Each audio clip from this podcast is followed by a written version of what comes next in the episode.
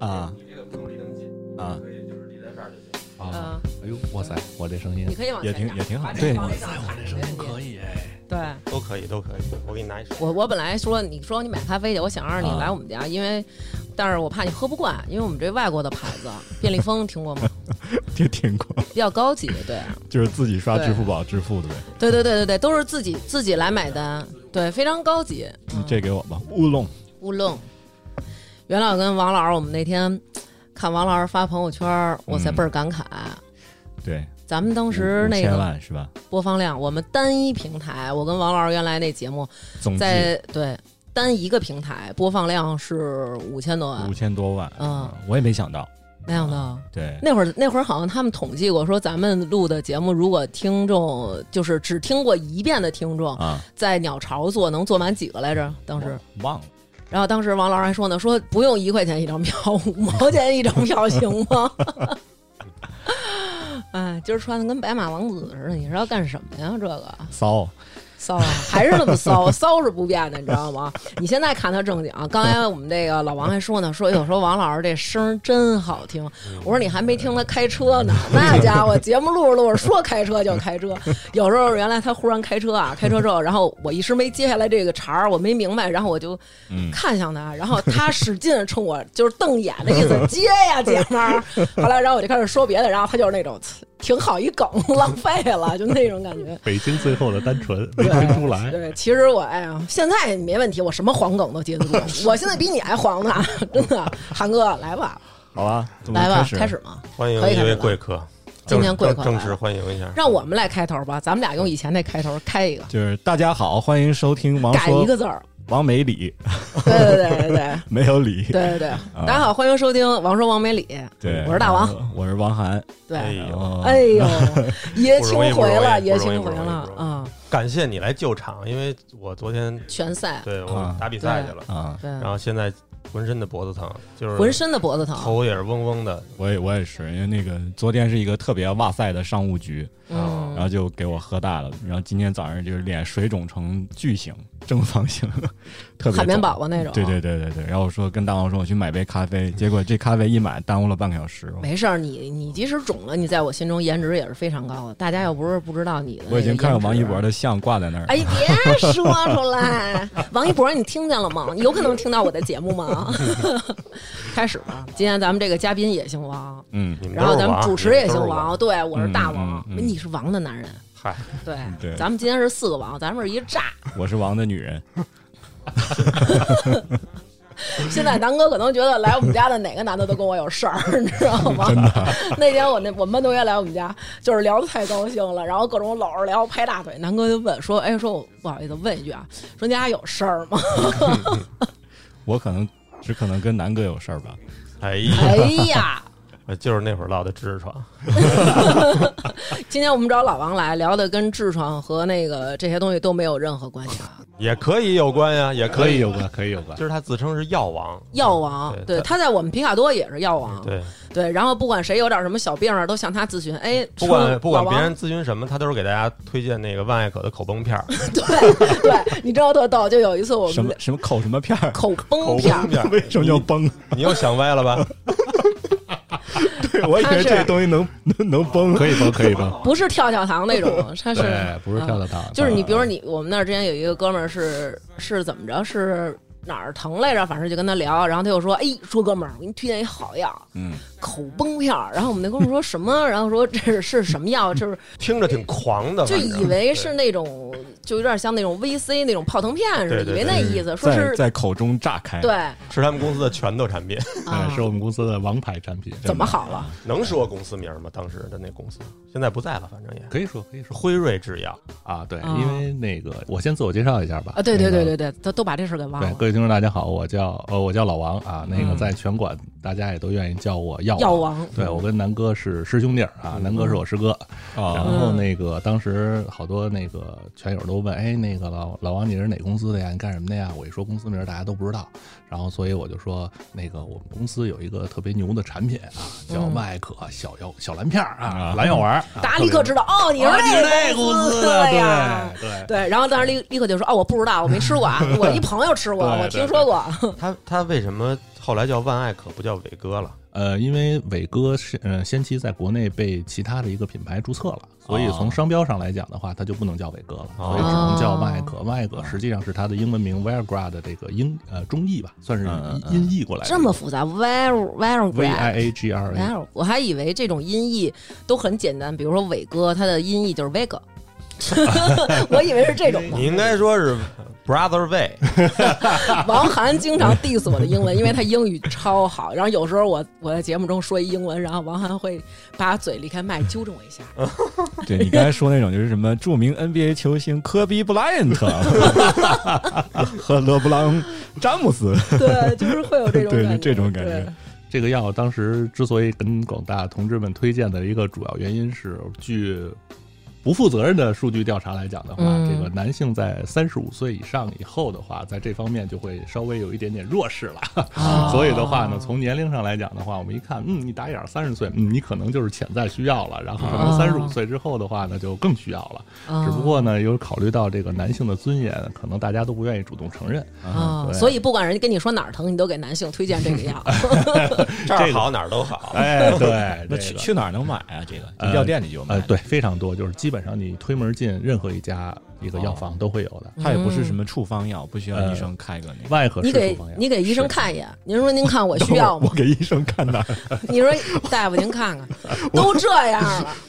这其实我们今天不是来说这药的，对对对对，其实并不是聊这都个，都赖大王对。瞎打岔。也没给咱们广告费。对，这不是有大家需要吗？对。对，我们可以申请。那那那口崩片跟那个直接吃的那种有什么区别？那个是这样的，就是如果要是这个普通的药丸的话呢，我们可能会面临一个问题，就是大家在吃的时候、服用的时候，可能要喝口水，嗯，对吧？因为大多数人可能觉得我干咽可能会比较痛苦，嗯。然后那个容易被对方发现。对对对对，然后而且它的起效速度也比较慢，可能嗯你服用之后三十分钟才起效。哦但是口崩片有一个好处是，它第一隐蔽性极强，它的外包装如果要不经意看的话，有可能像一个口香糖嗯或者是清口的那个清口片儿。然后呢，其次的话呢，它的味道是柚子味儿的。所以的话，你吃的时候别人也不会介意，对吧？那你可能都是以为你在吃个什么糖之类的东西。嗯第三的话呢，因为它是通过你口腔融化，然后口腔黏膜嗯吸收，所以的话呢，你很方便，不用水，然后其次很快，嗯然后起效速度的话呢，可能要比三十分钟还要再快一些。嗯。下一秒，那没有那么快，我时常有个问题，就是说吃了这个药，就比如说三十分钟也好，十五分钟也好，它就起效了。嗯，但如果你已经起效了，那边那女的还没准备好，怎么办？哎，你看 这，哎，你就看王老师果然会开车，你就扛着枪 在战场边缘溜达吗？这个这个实际上来讲，这个实际上来讲是一个误区啊，嗯这个实际上是。大多数人对这个外科这类药物的误区，就嗯是首先来讲，这玩意儿吃完之后，即便到了三十分钟，你也啊不会马上支棱着啊。这个你他也不是说倒数倒计时啊，不不，没有没有没有没有嗯。然后这个肯定不会。然后其次的话呢，就是你服用完了之后的话，你得需要刺激啊，你你不用在这个异性面前溜达啊，你可以在这个过程当中做一些准备工作，比方说什么洗洗涮涮呀，对吧？做一些这个热身运动啊什么的，对吧？就不用在那儿数秒，还有三秒钟，别搓泥儿了，对快的出来确还有吧！三秒到达战场。不需要不需要，因为它的有效时间是四个小时。就是它会在这个你服用之后四个小时都会起效，然后四个小时之后它也不是无效了，那也挺难受的。它会半衰。哎，这个这个南哥不用担心，就是你完活了，这个就不会支棱着了，不会让你难受着啊，这得放嗯因平台审核原因，此处有删减。啊，你这想法真好奇特，所以以后我得得问问你，对，你看，哎，走神儿了，你想的谁？告诉我。提前先列出几个讨厌的人名单什么的。哎，你可以说一下那个这故事开始的时候挺有意思啊，这个药是这样的，就是、嗯这这也是医药行业一个比较有趣的这个事儿，呃，嗯也比较常见。就这个药啊，一开始实际上它是治疗一种心脏病的，啊它的学名叫肺动脉高压。嗯。然后呢，这个为什么后来又可以这个治疗这个异地呢？就是这个这个，我就不说勃起障碍。对对对，对，说的很专业啊，举而不坚，坚而不硬啊啊，其实可以理解为就是这个。然后呢，它那个在当时呢，这个药物啊，在正常临床使用之前，它是要做一些这个临床实验。对对，临床实验，然后包括正式的上市之后嗯。获批了、上市了，它也要会做跟踪。嗯。然后在跟踪的过程当中的话呢，因为都是一些中老年人服用，因为毕竟是心脏病嘛。嗯嗯嗯，嗯对吧？心脏病中老年人服用，中老年人服用的话呢，这个呃，这个护士啊或者医生啊，在做随访的时候就会问他说：“你吃了这个药之后哪有不舒服的吗？嗯，哎，你哪感觉不适啊？对吧？”嗯嗯然后呢，有好多这个男性同胞就会觉得嗯特别不好意思，说其实我没有不舒服，我觉得我特舒服。对对对，我不仅特舒服，我另一半也特别高兴啊！我觉得我在那件事上来讲跟以前不一样了。嗯，哎，然后呢，这个这个药厂啊，就收集到这个信息之后，他就去，呃，研究一下，说，哎，为什么大家都感觉，哎，这那块儿它都不一样了呢？后来发现它的药理就是毛细血管跟扩张了，嗯他们充血了。那么在这个过程当中就改善了。那一看，哦，原来在药理上是说得通的。然后包括呢，在这个我们的这个临床使用过当中的话呢，大部分的患者也都反映了这样的问题。那说明这个能治这个病。嗯啊所以以肺动脉高压这事儿咱就不管了，因为这个 因为这个的患者更多。对，所以我特想问，那还能治肺动脉高压吗？可以，可以，可还以。还是可以的。对，啊所以它就有两个适应症，这两个适应症跨度特别大，一个就是肺动脉高压，一个就是 ED。但是呢，它的服用剂量是不一样的。然后服用剂量的话呢，基本上来讲，如果肺动脉高压的话呢，可能起始剂量就十毫克，嗯，嗯，但是治疗异地的话呢，起始剂量就是二十五毫克或者是五十毫克。那你得五对十毫克，王涵，五十千克，五十千克，天哪！五十五十千克可能就崩了。每日当主食吃。我就我就成为一个僵尸，整个人都硬了，蹦着走，走出去一会儿，跳出去。所以的话呢，这个当时还有一个笑话，就是这个药在引进到中国的时候，实际上它只有一个剂型，就是一百毫克剂型的。嗯所以那会儿特别惨。如果是半片儿，对肺动脉高压的病人怎么办呢？把它切十份儿，然后每次只哦吃上其实是一个小的药片儿，那对，切十份儿，均匀十对，就差不多，它可能也就跟我们的这个无名指的指甲盖儿那么大，可能就要切十份儿。然后后来有小畸形就会好一点。嗯，但是你要是那个异地的病人就无所谓了，你说我豪气，我大款，我啪我就吃一粒儿，一百块钱嗯，一百块钱一粒儿啊！，对，在最巅峰的时候，差不多就是一百，有的时候可能会更高，一百二这一粒儿就管一次。啊。对，哇，天哪，成本太高了。得管四个小时呢。我管四个小时，这个这个确实确实挺贵的。然后这两年便宜一点了，然后京东也有卖的，然后赶上那个什么六幺八大促什么的满减返是不是它券，的那个叫什么嗯？这个专利期过了，对，专利期过了。专利期过了之后的话呢，这个国内的就能做了。对广州白云山，然后也仿制了一个，它的名字比我们更霸气，叫金戈，金色的金，金戈铁马啊，所以叫金戈哦。哎，然后跟我们的那个分子式是一模一样的。我觉得台湾的那个名儿特别霸气，叫什么？叫威尔刚。对，威尔刚，我之前看那个威震天，吴宗宪那会儿老学他们台湾的这个威尔刚的广告，我还记着呢，叫七缸七缸的 C 缸暴力晕 Q 并 T T。呃，我 我说的可能不标准啊，大概的意思啊你你就是，肯定不标准，所以你这话是什么意思？好像是七天，只需七天的时间保你就是软条变铁条。啊，再说一遍，再说一遍。我七缸七缸的暴力晕 Q 变 T T。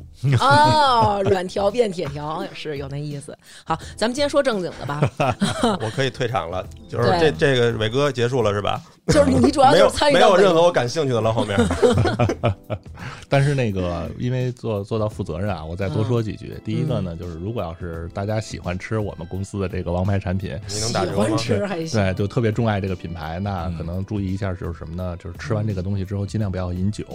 然后呢，饮酒的话呢，可能会跟这个药物有冲突，会减少它的药效。我能吃到多少岁啊？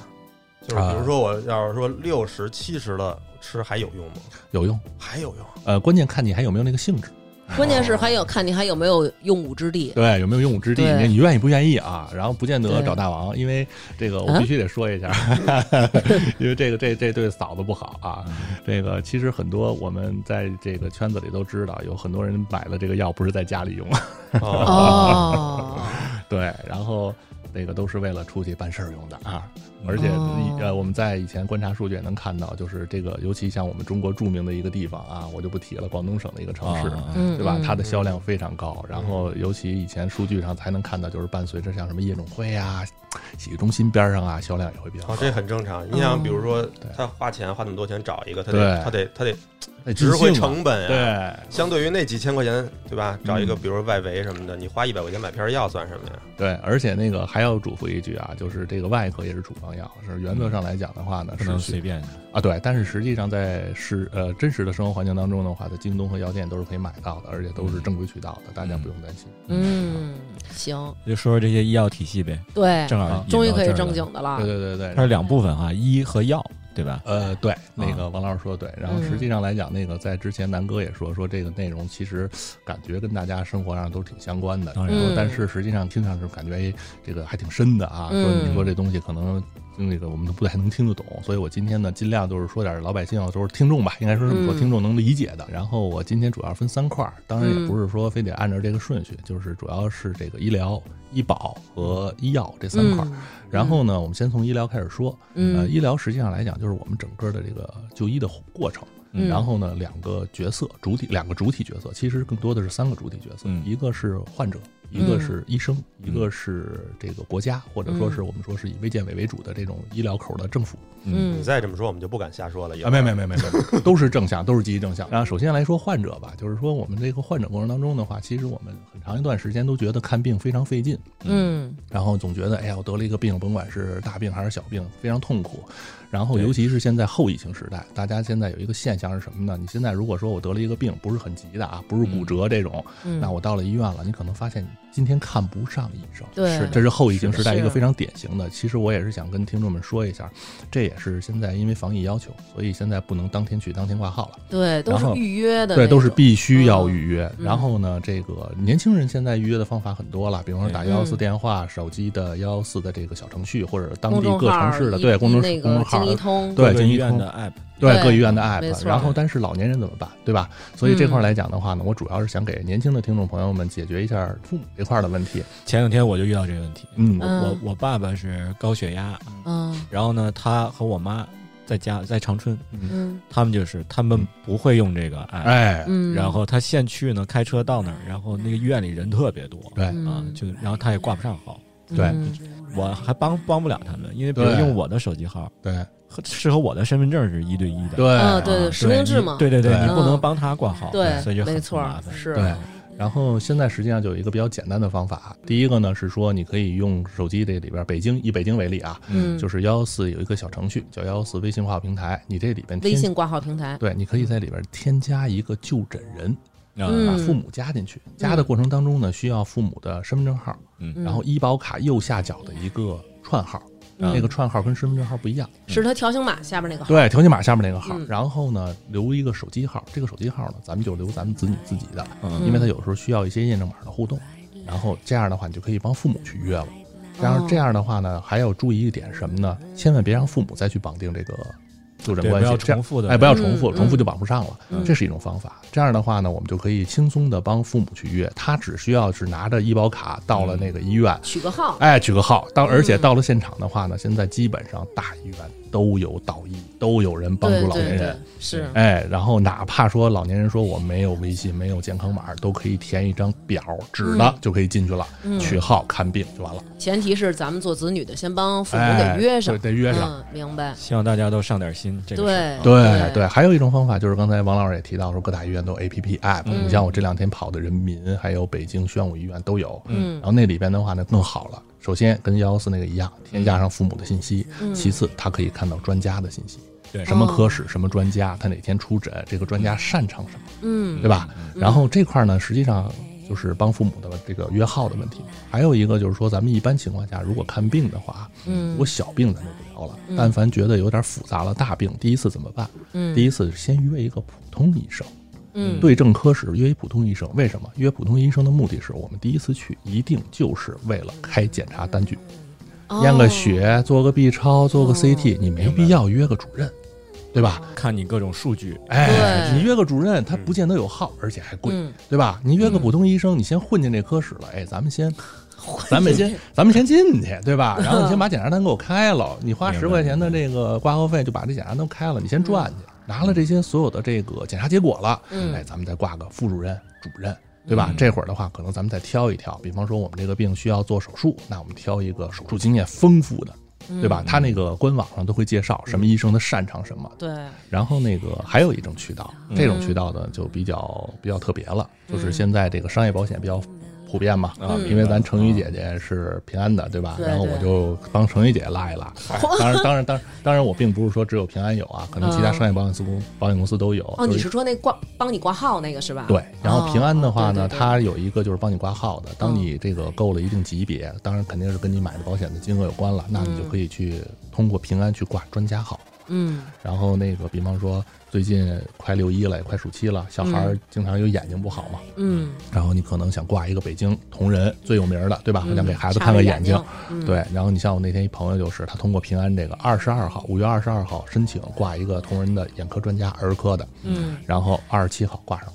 哦。这，要是咱自个儿，那你基本上天天蹲进去都蹲不上，因为这个各大保险公司会从这个医院或者是这个号的平台的资源，他去买。明白？就是因为大家可以看，有些平台它会写我每天几点开始放新的号源，对吧？嗯，这个个别渠道可以提前几秒钟拿到号源，哦，哦就这几秒钟，它通过机器就可以帮你完成这件事儿。刘娟好像挂过一个皮肤的是吧？对我有一次是过敏，过敏严重到就是我已经疼了。因为那个这块儿的话，可以多说两句，就是平安保险的话呢，它实际当然我不是做广告啊，我是为了说解释一下为什么它有这个实力。你要不嗯说这句话，人家还不会觉得。但但是它确实独一份儿，他啊在深圳那块儿的话呢，做了一个平安好医生，他雇了哦，对，我那就在那儿挂对的。他雇了嗯几百个医生在线帮大家看病，啊，吓一跳！我对对对对对也雇了几百个医生在线帮大家同时他也跟这个各大医院 合那是。咱俩这种级别，不需要什么文化。，其实这个对保险公司有好处，为什么呢？我举个例子啊，比方说一个肿瘤的病人，如果你在早早期发生发现的话，你可能花一两万块钱就治好了，他赔的你也少，对吧？对对对，但是如果你哦要是一晚期病人，哇，你买了一重疾，可能一下就赔尤其。是买了一高端医疗，我去，那就赔了底儿掉了，对吧？还是经过还是有商业考量的。对对他可能经过仔细测算有的人再大款点儿，我买一海外高端医疗，我去，说不行，我就得去哪儿哪儿治去，你怎么弄啊？弯完了那就对嗯你要是早点发现，早点治疗，对吧？哎，兴许他还能省点钱。其实他有这种方面的考量，其实就是互惠互利。嗯然后咱们把患者这块儿说完了，对吧？嗯刚才大王其实也提到了，就是说这个我们看病的时候经常愿意托人，对吧？嗯这其实也是老观念。坦白说，我以前也是这个思路啊，就是一旦看病了，咱但凡有点资源都得用上。但是近两年我越来越发现是什么呢？就是尤其是越来越正规了。然后其实你到医生那儿去，我托了个人，我举个例子，我就托了我们一个医药代表，说你给我找一个哪个大夫哪个科室，您给我挂一号。其实我们代表给我的反馈是什么呢？嗯，他说老王这也不是不帮你，说嗯这个现在医生也麻烦，都得通过那个平台去挂去，对，他没办法给你特别轻松的加一个号。嗯，所以我们现在既然手段这么丰富了，我们就该正规就正规。嗯。对，就是前两天我挂号，我还觉得有一个事儿，我我问问你靠谱不靠谱啊？嗯。就是我之前手戳了嘛打拳，嗯。然后我问了一个北医三院的朋友，嗯。也是咱们听众，嗯，然后他我说你们那个北医三院，我想挂运动损伤，不是最知名的吗？嗯，嗯。运动医学，对，然后他我看了一下，到下礼拜二就号就满了，然后嗯。而且我没有任何机会挂。我问他我怎么才能挂，我说我肯定不是让你帮我挂。嗯，他说他给我推荐了一方式，就是说现在很多医院，包括他北医三院有那个，比如他那儿有一个机场分院，嗯。他说那个医院其实跟我们这儿的医疗资源是一样的，嗯。包括我之前我同事他们说嗯。也挂过积水潭骨科嗯。的什么嗯呃什么，哦我去比比如比如说天通苑的有一个分嗯院，去过那个，嗯嗯嗯好吗？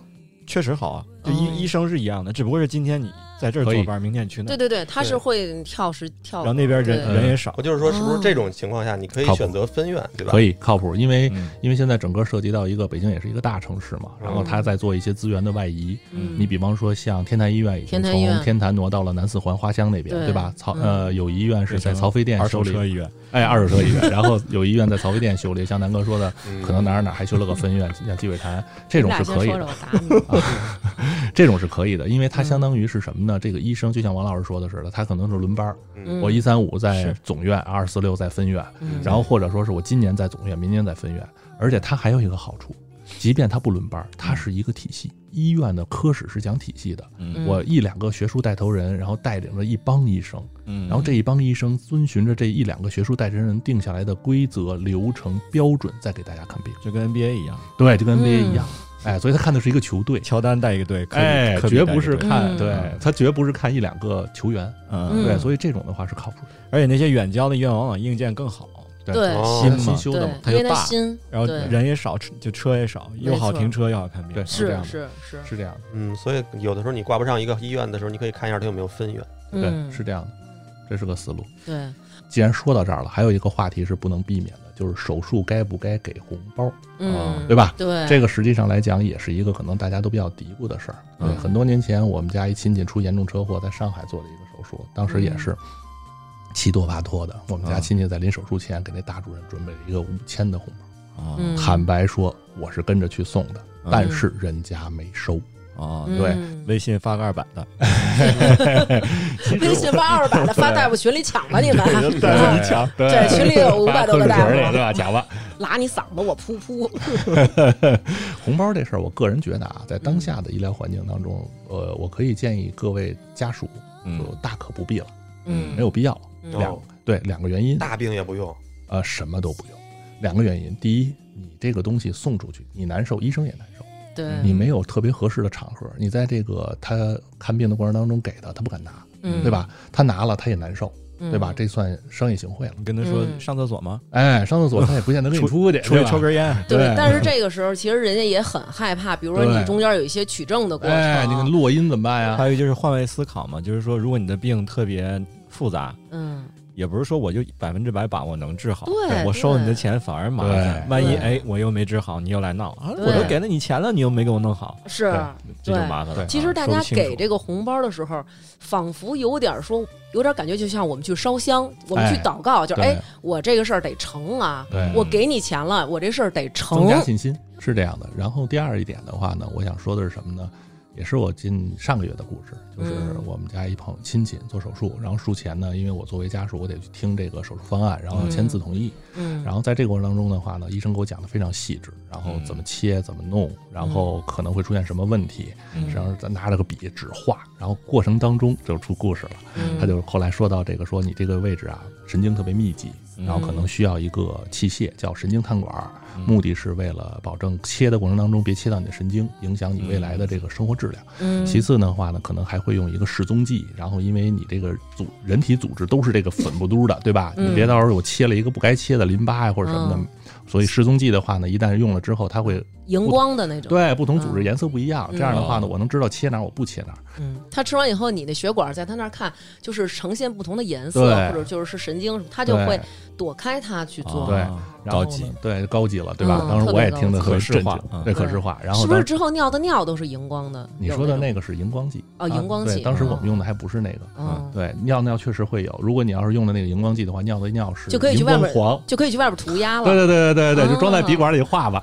就是带味儿，多喝点水稍微有，点骚，对，多喝点水，要不然多喝点水还能多用几年。对，然后也没那么味儿。然后哎呀，说正经的，怎么回事？屎尿屁嘛，永远的话题。然后呢，这个当时呢，那个医生就说了一个，但是这是一个自费项目，我当时就乐了，哎呀，太好了，可算给我一个机会了。我说那大概多少钱呢？那个七千块吧。我说好，太好了，我说你用没问题。我当时非常果断的我说那你就用。你什么心态啊？为什么那么想花钱啊？这个我当时什么心态对吧？南哥说的对。不是南哥，你什么意思七千呀不是千啊？那要是我需要一个这种自费的七千的，你就不给我用了是吗？你看看你，接着说，你接着说，别别理。对，这第一那是我媳妇儿，一听那必须上七千七万我也花。当然瞧瞧人家对，第二，我当时为什么特别高兴呢？给了我一机会，对，嗯表示一下啊，支持一下大夫的工作。其实是一种变相的，对，合情合理合法的，对，嗯对，王老师一看就是聪明人。然后呢，当时我说用没问题，我说嗯第一对病人的这个手术过程当中确保成功，对吧？嗯确保质量有帮助。第二呢，那个我当时就没说了。第三个实际上有一个嗯潜台词的意思，我们用了一个自费药物，嗯那么医生会有获益。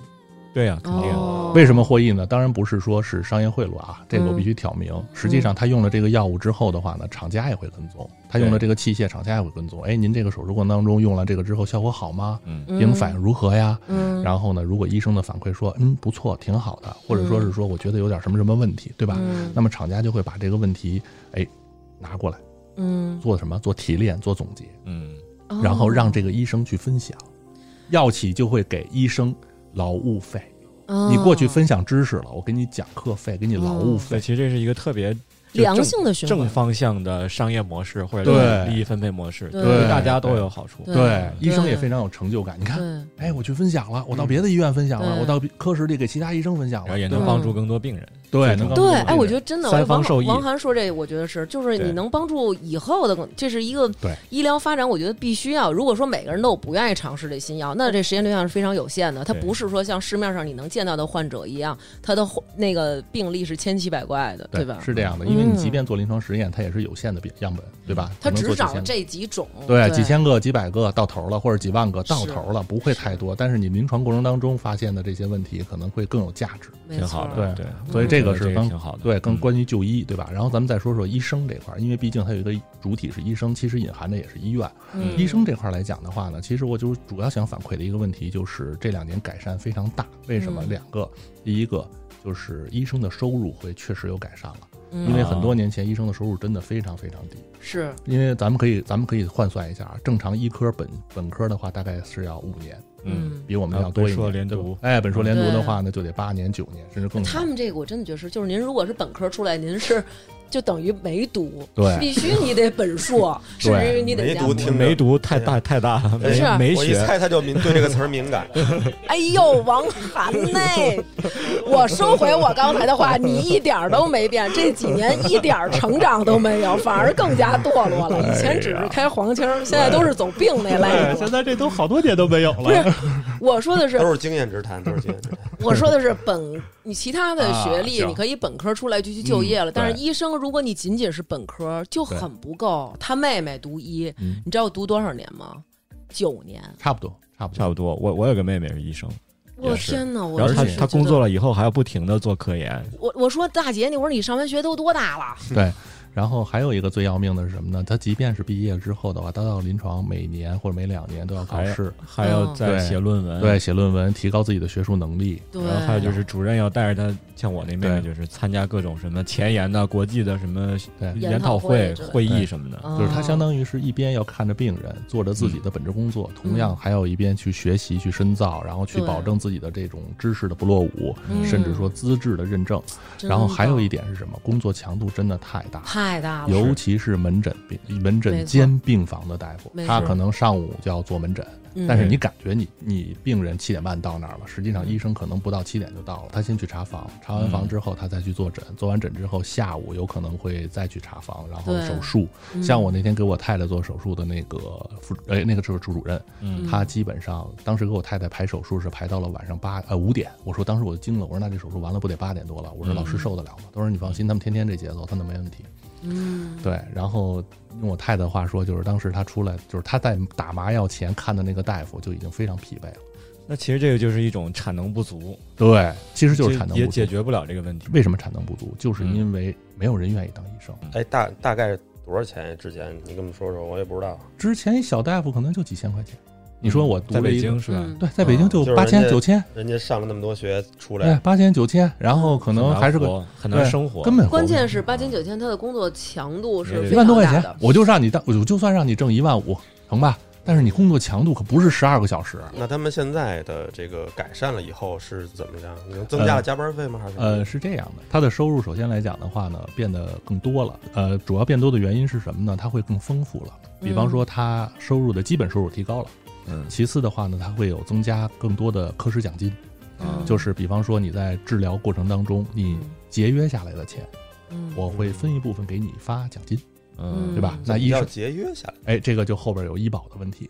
对，这个待会儿我就说国家层面做了什么事儿。嗯。对，然后你接下来可以给你点儿奖金，对吧？嗯。然后同时的话呢，也鼓励你多点执业，就是嗯如果你这个医生在我这多儿点职业，多点就是职业就是说说你多干点其他工作，下班 可以啊。拉个滴滴，我举个例子啊，不是就是你 我不不不不是不不拉个滴滴，拉个滴滴可我的意思是说，比如说你去别的科室上班去，哎是这意思吗？我举个例子，我是、嗯。我是人民医院的大夫，我每天上班八小时，然后呢，那个除了这个八小时以外的话呢，我其他时间可以在其他医院就业。比方说我我可能一个礼拜我歇两天，我不歇，嗯。我去别的医院去工作去。然后还有一种就是互联网，就是我可以在互联网上就业。好在不在线，啊，对比方说，我哪怕中午休息时间我不休息了，我就这一小时我挂到网上，就跟开滴滴一样。当然，他的他的挣的单位时间的钱会更多一些。这个这个很显然提高效率。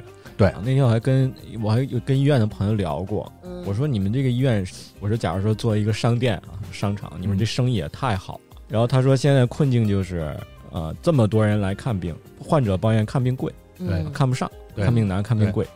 医生呢收入少，嗯，然后他说其实医院还亏损，对。你难以想象吧？是就是是我说啊，你生意这么好还亏损，是这样。亏损，。因为在他们看来，这个不是生意，而且医院在不断精简自己的部门儿。对。像好多那种科室都在不断的精简。而且有时候这医院你觉得跟北京地铁一样，你觉得多修一条线可能会缓解一下那个拥挤，嗯结果你修哪条线哪条线哪条线继续堵？这医院你这楼修多大它都满，对修多大都满。没错，是这样的是这样。但是其实根本原因还是医生不够，对不对？应该这么说，是具备这个能力的医生分布不平均，所以国家在这个层面上提了一个口号，叫“大病不出现”。而且疫情加速了这件事儿的推进，因为疫情我们不能出门了，我们不能跨省了，那这个当地的医生就得有这个能力，所以逼迫这个医生再一次提高自己。就是无论如何，全国也不可能培养出那么多专家，让每个县、每个村儿里都有个什么知对名学科带头人。对对对，所以的话，这个我就想提第三个层面，就是从国家战略上来讲，国家战略这里这几年的话呢，它也是搞了几件事儿。第一个就是医保改革，嗯，然后药品大幅度降价，嗯，然后节约我们的整体的医保开支。第二件事儿就鼓励商保的介入，来去补充医保上面的资金的不足，或者是不能够解决的一些需求，对吧？因为医保只能解决，坦白说，只能解决基本需求。我们应该算是全世界里边纳入医保范围人口最多的国家了，对对，嗯所以它的负担也重，所以鼓励商保去补充。嗯对，嗯然后国家这是第二个战略，第三个战略就是什么呢？就是鼓励医疗资源的下沉。嗯，什么叫医疗资源下沉呀？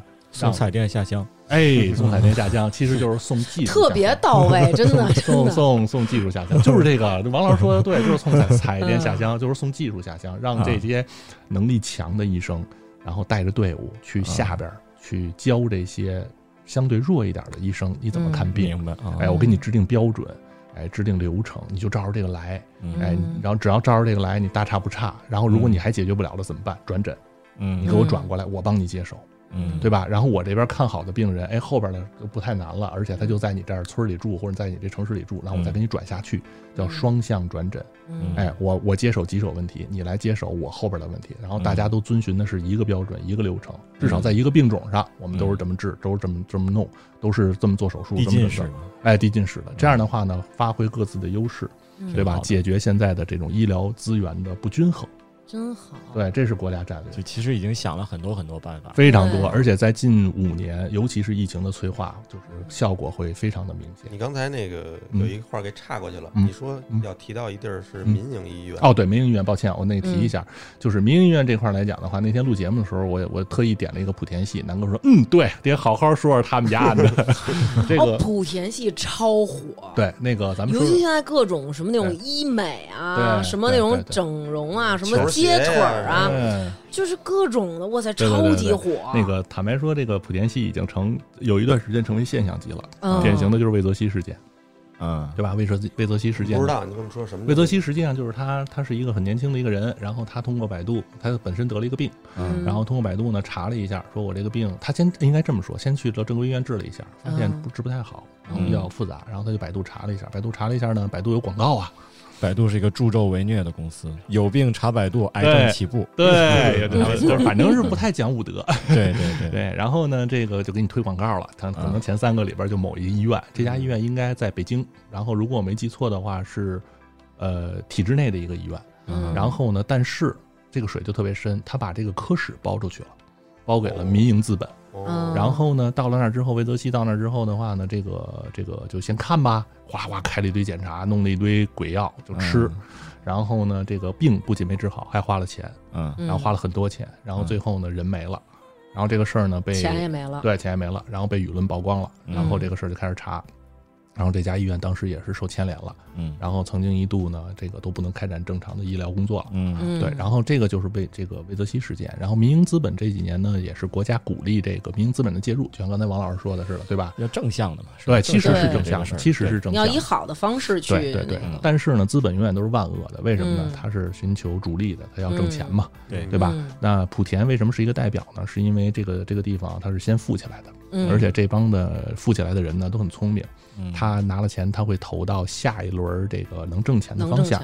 对，咱们所以看到就是先做球鞋嘛，那会儿代工啊，不让代工了，不让代工了，我们就 copy，对吧？嗯。但是这波人现在发现球鞋已经不怎么能挣钱了，他们很早就发现医疗是一个产业，嗯。能挣钱，所以他们又抱团的开始投资医疗。嗯。然后两种方式，一种就是我先拿钱砸一个医院出来，我自个儿开一个；嗯。然后还有一种方式就是我拿钱买一家医院过来，嗯。哪个收购一个。对，比如说哪些小公立医院，哎，快死了，我给你嗯收过来，收过来之后我开始弄。嗯然后这种过程当中，你能看到民营医院的话呢，有一个特点就是他特别在意自己的收入。嗯准确的说是利润，对，嗯，因为他不能亏钱。他是个企业，对，他是个企业。人家是在做买卖，对，基本上院长就是莆田的这个土老板。就是就是南哥说的那个那个话可以用上了，刚才那个。哪个？就那个什么铁条变软条，晕给我就知道他就得再说一遍。然后那个药剂科主任就是负责这挣钱的，对吧？我得把这药这关啊，嗯得靠药挣钱的，这就是小舅子或者是小叔子，对吧？啊。家里亲戚，然后家族式企业，家族式企业。但是这几年呢，这个国家在这块管控的非常严，他会很在意这些事儿，因为毕竟出了很多不良的事件也件。办了几个，这也办了几个，所以呢嗯会趋于正规了。嗯所以回到这块儿来讲，我想说的是，民营医院能不能去？能去，嗯但是呢分事儿。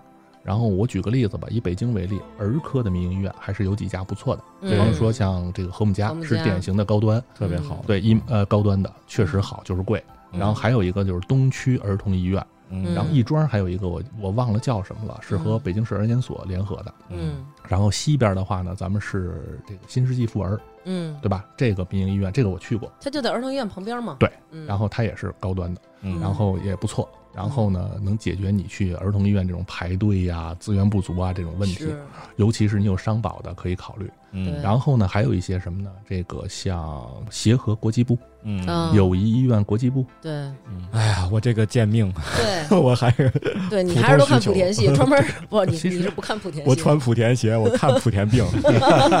穿莆田鞋得莆田病，看不起莆田的医院，哦，对，莆田医院是贵的哈。对你吃得起莆田医院。吗？对对，所以民营医院呢也不能够一概而论，而且的话呢，你会看到除了儿科之外，还有一个就是那个不孕不育，嗯，做试管婴儿的这种，或者是人工人工那个受孕受孕的这种，嗯也有一些不错的，像什么北大国际。对，如果是我们在一些小城市的这个听众，其实还有一个方法就是什么呢？我们先去你附近的三级医院或二级医院先去看医生，嗯先把检查做了，嗯，因为无论如何都要做检查。然后完了事儿之后特，别重要。对，嗯做完之后拿着检查结果，你拍张照片上平安好医生、好大夫网，嗯对吧？他都有嗯在线的医生，你把检查的这些照片发上去。先把你的数据拿到。那个那些平台，它首先来讲是正规的，其次他会去在那儿有多点执业的大专家。啊，哦，你如果愿意付费的话，可以远程会诊，哦，他会把几个科室的医生给你约过来，嗯，然后在线的把这些诊断结果传上去，嗯然后他会帮你看你到底是什么情况，然后这会儿来决定你是大事儿还是小事儿，你是你是来北京来省会还是怎么样，对吧？嗯还是说你压根儿就没事儿？啊，还有一个，其实就是如果这个有听众怀疑说你这个面对的这个医生可能是有问题的，那其实很好很很好解决，就是你去另一家医院，同样的科室再挂一个，嗯，然后你拿着你现在的检查，对，你看他给你的治疗方案是什么，嗯，然后如果正常情况下同一个疾病都是三甲医院，它的治疗方案无外乎就那么几种，不会出圈儿，嗯，无非就是说你面对这个医生他是偏积极的、偏保守的，对。他给你方案排序不一样。嗯，对吧？当你发现如果要是都差不多，那就说明你现在面对的医生没胡来。如果要是差了天壤之别，对吧？对那个说你这病哇，你得花个大几十啊，这个说你三万块钱就治好了，对那你可能真的遇到问题。对，也有朋友遇到过类似，就比如说他去一个医院，人判断他是一个恶性肿瘤，对然后他就不放心嘛，他又去一家，人家说是良性的，不是恶性的。对，嗯然后他非常有可能又不放心这两家，他又去一家，人家又 说是恶性的，完他就反复看，就大家拿出来的想法都不一样，有时候也有这种问题。这个其实也是也是正常的，因为本身医学这件事儿，他为什么说医科学那么长时间呀？嗯确实存在了不确定性和复杂度。太正常了。因为我妈前两前些日子就是，我可能已经之前说无数遍了，检查结果在第一个医院是恶性，嗯到第二个医院良性恶性。啊，非常严重，必须要立即手术。然嗯后结果在做手术之前的一个检查，最后要确定一下肿瘤在这个位置它是多大，它是什么形状，然后有几个。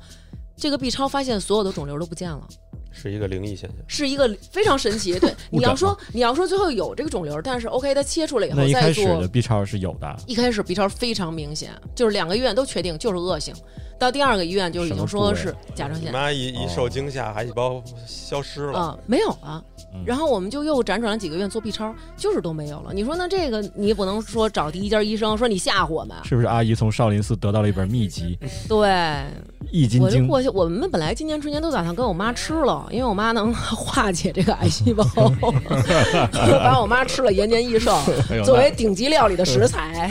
顶级的食材，顶级的只需要食材简单的烹饪。对，一个是唐僧，一个是我妈妈。哎呀，了不得了！然后我们再说说医保呗，这个嗯这个话题可能聊得很充分了。 Lies are all wasted. Say savor the tasted and see the defeated. Believe the receive it.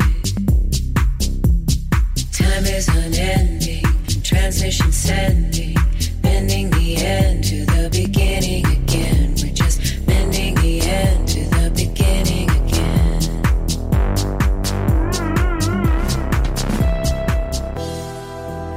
然后医保这块儿来讲的话呢，我先说这个社会统筹医保嗯这件事儿很重要。就是社会统筹医保就是我们上的，对，平时自己咱们公司如果要是您本身有工作的话，公司给你交的这部分，嗯然后如果你要没工作的话，我想提的就是这部分人群，买保险，一定要自己交，嗯这个是必须交的。嗯，为什么？这是最便宜的保险了，对，没有比它再便宜是的。交强险，哎，就是交强险，一定得买。王老师说的非常对。交强是还真是强制，但是医保还真不是强制。呃，这个对它不强制，真有人没有，真有人没有断了之后的话，医保的规则是什么？你一旦断了，嗯，你想用，嗯，你先交六个月再说。对。呃，不是补齐，比如我断三年呢，你断多长时间，你开始补交的那一天往后记六个月，医保才重新就是开始哦 reset。才对，才才哦算你才算带你玩儿，对，嗯。所以这个东西一定要交。我有一个算是认识的人，我们并不是哥们儿，也不是朋友，就是认识的人。然后他就遇上了这么一个事儿。当时他是一直在他自诉啊，就是他说他心脏不舒服，嗯感觉心脏很紧啊，或者什么那种感觉。他说我得去看看去。但是当时呢，他就没有医保。然后我们就说，就是身边朋友就有说说你啊，你得把你的医保给续上。他说是，他说我续上，我续上不也得六个月才看的吗？什么的。说我不着急，说回头我有功夫我再去。就总是觉得我得专门跑一趟人才，我再给他续上，我再等六个月我才能看我这个病。嗯其实就是当时没有太当回事儿，结果在有一天早晨猝死了，扔下了老婆跟儿子，对，孩子还小。所以就是我觉得，首先就是说，你不要因为你你这医保没有，你就不去看病。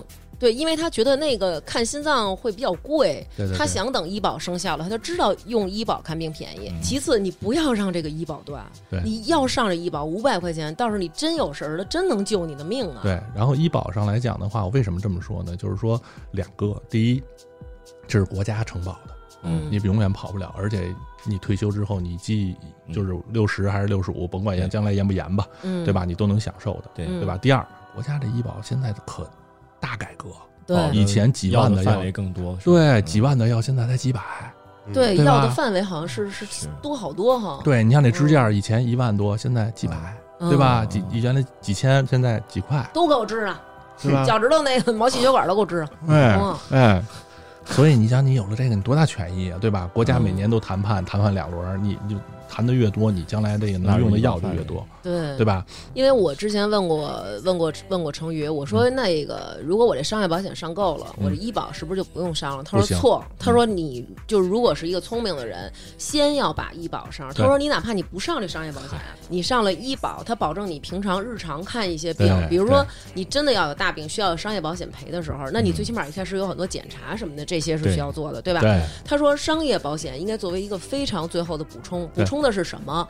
您得了病了，用国家的医保或者说用商业保险的一部分把你这个病治好了，商业保险赔付的钱是你后续没有办法上班，你在家里养病的钱。嗯，你看病的钱你得先有，您们都看病看不起，最后赔你死亡了这个钱有什么意义呢？对。然后咱们说完交强险了，咱们再说说商业险啊。嗯商业险现在各个城市国家鼓励做惠民保，嗯。啊，我买了七十九块钱。啊，是吗？嗯。对，北京叫我京惠保，金惠保，我跟南哥还有哦孩子，我们都买太有用了，这个知识。对对对，这太有用了。那我可以买吗？我是那可以。种公公费医疗，可以以买吗？都可以买，在哪儿买啊？微信直接就买。你搜京惠保就行了，哦北京的京，然后贤惠的惠，贤惠的惠，北京很贤惠的保险，对，北京很贤惠的保险，这个优是惠的惠，呃很优惠惠的优惠的惠对对对优惠的会，优惠的惠嗯，sorry，对，然后它实际上就是政府跟这个商业保险公司合作的一种保险，嗯然后它呢，你像北京的金惠保的特点就是七十九块钱，其次你没有这种壁壁垒，嗯。你像你有基础病，只要不是已经发生并发症的，或者你没有现在本身没有恶性肿瘤，你都可以买，明白。然后住院赔。不住院不赔，住院的话呢是号称百万，嗯，而且它还可以用一些比较先进的药物，比方说我们三百多万吧，好像是。哦，这个信息太有用了，我对对今天才知道。就是这东西就这么说吧，买不了吃亏，买不了上当。你这七十九块钱，对两杯咖啡，您还要买啥？对对我我当时有喝这么贵的咖啡呢？嗯，那可王老师那了不得，我不是便利蜂，哎，这好歹比麦可便宜点。嗯，这真的是我这个为什么从咖啡聊到了外壳？对对对对，然后大家可以关注一下。嗯然后这是第二种，就是第一种商业保险。嗯第三种实际上就是我们目前各大保险公司，因为现在我看基本上自己身边的朋友都有那么几个是商保的嘛，嗯经纪人嘛。这种的话呢，我推荐大家首选有一个必须买，嗯。就是呃也不是必须吧，最好买，嗯。就是大概一年一千嗯。多左右的消费险，就是它叫有的不一样，它有的叫什么百万医疗，有的叫什么医疗消费险。嗯。这种的话呢，就是一年一千多块钱，嗯，然后跟买车险一样，然后不出就相当于消费了。嗯。它跟我刚才说的这种惠民保有一个区别在于哪儿呢？它的保障范围可能会更大，嗯更大一些，而且同时没有什么太多的冲突。嗯它俩之间呢有啊重复，有重复有重复的部分，嗯有不重复的部分。但是所有保险都是这样的，我给你报了这部分，嗯，然后你到拿着没报的那部分，再到下一个保险公司再去报没报的那部分。嗯明白？而且这个商保呢复杂一点，分什么给付型，什么还有什么这个报销型的，对吧？嗯咱就不多说了，因为今天这不是主题。所以这块呢，如果家里条件不是那么差，咱给车还每年花个两千块钱买商商险呢，咱给自个儿上一个这部对位，对吧？把保车卖了保保一自个儿上吧下自己，对，这个实际孩孩子卖了买个猴，对，把孩子卖买个猴。然后这个东西的话呢，就是你别躲呀，你别躲呀，你缩那儿干嘛呀？这意思。哎，刚才你说那金惠宝，好像你刚刚是说他只是住院对，只是住院不赔门诊，哦，然后但是你说的这个一千的这个是也是住院不赔门诊。哦就当时发生当时南哥问我说：“你嗯你老婆那自费，你为什么那么激动，非要花钱？就是因为我老婆有这个商保的这个消费险，嗯一万块钱的免赔额，住院一万免赔，一万以上全赔。赔。所以我说您可劲儿花，大夫，你最好给我花两万，嗯。这样我保险费就回来了，太值了。我觉得南哥他一点都不考虑这些，因为你也有这个，啊我给你交了，我给你买了，哦，对吧？咱们咱们那个咱们那不是成于那个当时叫什么平什么益生宝吗？是就是，那就是对它叫百万医疗，也叫益生宝。哦就，其实现在有这么多方法，有好多人可能不知道。就是那个国家出的那个才七十九块钱，对嗯哼七十九块钱那我觉得真的不算什么了。您即使就是说，我觉得咱领低保都可以对那什么，对吧？对，因为看刚才录节目前，我跟大王姐也说呢，我说那个这两天就没闲着，刚忙弄家里人的上医院，对啊，我说我母亲嗯那天也是查出一个，我说心里特有底，为什么？因为咱有七十九块钱惠民保，对对最起码是咱有个兜底的，甭管不知道好不好。但是得赶紧让医生住院，必须得住院才啊行。你像他如果是手术的话，他这肯定得住院啊你。像那个我买的这个商险，一年不是一千吗？嗯它有一个好处，住院前三十天和住院后三十天的所有门门诊费用也含在里边做累计，哦对含在里边做累计，对然后超过一万了吧。可劲儿造呗，朋友们，希望大家永远用不到这个。对，希望永远用不到，对就 就是玩儿啊！希望大家永远都是就是玩儿。对，就是一年一千块钱扔它，哎，对，是这意思吧？但是心里有底，对吧？永远都是有底。医生也给你讲方案，来，你可劲儿花。嗯 那我们保险这部分就聊差不多了。嗯好，那聊到我们本行呢，就是医药。嗯，嗯，医药不是一开始那都聊完了吗？我说我说伟哥那部分不是都聊完了还有呢？啊？除了这还有还有你就想听那个。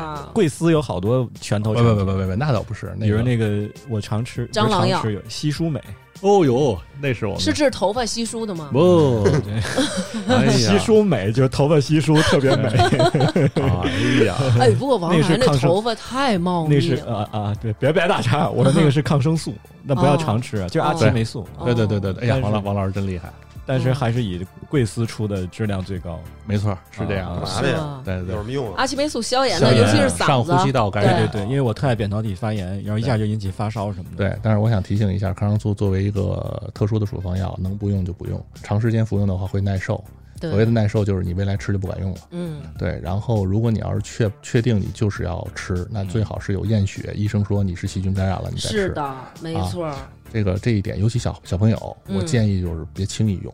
对。然后，然后如果一旦吃了，说我就是盲用了，我没有任何检查，我就吃了，那你就足量足疗程。对，对，就是按照那个说明书一定要吃够吃够三，天，一定要吃够对啊，吃够那个量，吃够那个时间。你别说，哎，我好了，不吃了，no，千万别。那样的话，你就等于在跟在喂这个病菌对吃好吃的那种感觉。对你再让它强大，对，误区。一定不要停。我最早吃这个药就是你记得吗？那时候我不是咳嗽吗？我记得，就是连续咳嗽了三个月，而且他还老，哦他那会儿他还老是那种，就就 是已经引发已经引发哮喘了。然后我不知道为什么，我看了好几个，后来一个就是说你这就是咽喉炎引起的，对。啊，就是你发音的通道发了炎，对。阴道炎，嗯嗯，嗯。我有 我就知道你会引到这。不开玩笑，然后就给我开的那个药，我就知道是这个。对。阿奇霉素还是很管用的，结果特别快，可能我咳嗽了三个月，你想，对可能吃了一周之后就好了。但是还有就是消炎药的用量，大嗯。家我觉得一定要控制，因为南哥那次得肺炎，之前我们录节目也说过，嗯。就是。中间有一次去医院复查的时候，嗯。没有做检测，直接就是又是开的那个消炎药，我们直接又打消炎药，嗯。打到南哥的白血球已经低到零点几了，啊，他走路就是都走不了了。嗯。然后我当时我我当时还是片面的认为说这个人嗯。太娇气了，嗯，但是后来我看了那个检查结果之后，哇塞，我一下就是哎。特心疼。那次不是低血糖了哈，对，但是在听众的心里的印象已经落下了，我是一个很娇气的人。嗯，不是，但是这回你是拳王，对拳王，昨天都冠军对拳王了，阿南，哎，嗯。一说医药啊，我觉得可能我们会想到一个词儿叫医药代表，对，感觉这些人都是拎着皮包，里边全是现金，偷偷的溜进医生办公室，他假装他是病人，说甭管他是什么病，嗯。都给他开伟哥，哎就感觉好像是这种感觉。没有没有，先咱们先从正面理解，就是嗯。最早这个模式能国家能允许它存在，对。而且它是一个合理的模式。对。就其实就是药企研发了新药，但好多医生不知道，嗯，是吧？然后对那个医药代表要把这个推荐给医生，对。说其实这个更有对病人更有效，对对吧？是又更有效，降低成本什么的，就是从正面理解。哎呀，王老师太上道了，其实我觉得好像就我理解啊，如果用我我这个我理解，是不是就好像比如说是像有好多的美妆博主，他可能非常有技巧，他化妆化的特别好，但是可能有一些新的产品，比如说新色号的眼影啊，对新色号的口红新研发的。成果，对，可能大家不知道，或者新的遮瑕效果、防水效果特好的东西，大家不知道。他收到这个产品之后，他试验，然后给大家看，就这种感觉。对这是啊正面理解嘛，不然这个东西就不可能存在嘛。如果是纯粹是非法的，是的，是的，是的。嗯嗯这几年的话呢，医药代表呢，这个名声其实也没有那么好，但是实际上来讲的话呢，整通过整肃已经非常好了。嗯整几个整肃呢，第一应该是在一八年，我们这个应该是我忘了是证监会还是哪儿了，对中国的几家上市公司、医药公司点名了。嗯点名什么？就是因为你的商业推广的费用占比太高了，嗯，你挣一百哦块钱，你销售推广费用是七十块钱，嗯嗯，我很难说你没事儿，对吧？对你把钱都花哪儿了？对你没行贿吧？对你没胡来吧？嗯所以点名了。嗯然后包括现在呢，做医药代表备案制，什么嗯什么意思？就是我拿你当一个职业，持你如果想对持证上岗你就有标准了。有标准，你得持证上岗，你得考试，你得备案啊，而且你去医院的话，你得报到，嗯哎，你不能说你说来就来，说走就走，对哦，哎，我让你来你才能来，我允许你来才能来，哎，就这么回事儿。规范化了。规范化不是就是说，你一开始的那种如实告知，其实就已经被纳入了你的工作流程之一了，你必须要有这个，对是吧？对嗯，立法了，立规了，然后呢，同时的话呢，这个国家在这个腐败这块儿也监管的非常严格了。哇塞，现在真是太严格对。，然后你嗯这就是为什么我刚才说别给红包，没必要，大家都难受。然后同时的话呢，国家还做了一个政策，很长一段时间我们的药价高，为什么？嗯倒手，药厂是不能直接卖到医院的，嗯中间会有流通环节。拼缝儿，嗯拼缝儿可能达到四五级市场。哎，嗯就这个意思，每倒一级都再加价。嗯所以国家后来出了一政策是什么呢？药企卖给经销商，经销商就必须得卖给医院，最多经销商再隔一级经销商卖给医院。嗯，专业名词儿叫一票啊两票制，中间嗯只能开两次发票，嗯也就是限制你倒手的次数了。嗯呃，但是未来国家会有机会，呃，国家是鼓励一票制，就是你药厂直接送到医院。嗯，特斯拉了。啊 特斯拉了还行，这个东西啊，咱们这么说吧，基本上医药行业在国中国基本上，咱们在咱们中国大陆地区已经经历了两个阶段了。第一个嗯阶段就是非常火热的，基本上是以上世纪八十年代到九十年代初，嗯嗯，或者是两千年前后。七几年八几年，对对对对，然后两千年到差不多二零一八年是一个阶段，嗯然后二零一八年之后是一个阶段。第一个阶段是非常火热的，嗯就是大家都投身这个行业，很挣钱、暴利，然后还特别光鲜。嗯然后呢，第二个阶段的话呢，就趋稍微趋于点正常了，没那么疯狂了。嗯然后当时还发生了一件事儿，就是 GSK 事件，大家都知道吧？央视报道格兰抓素是对格兰素史克，嗯然后抓了一票人，嗯说他们商业贿赂，对吧？嗯那个是一个转折点。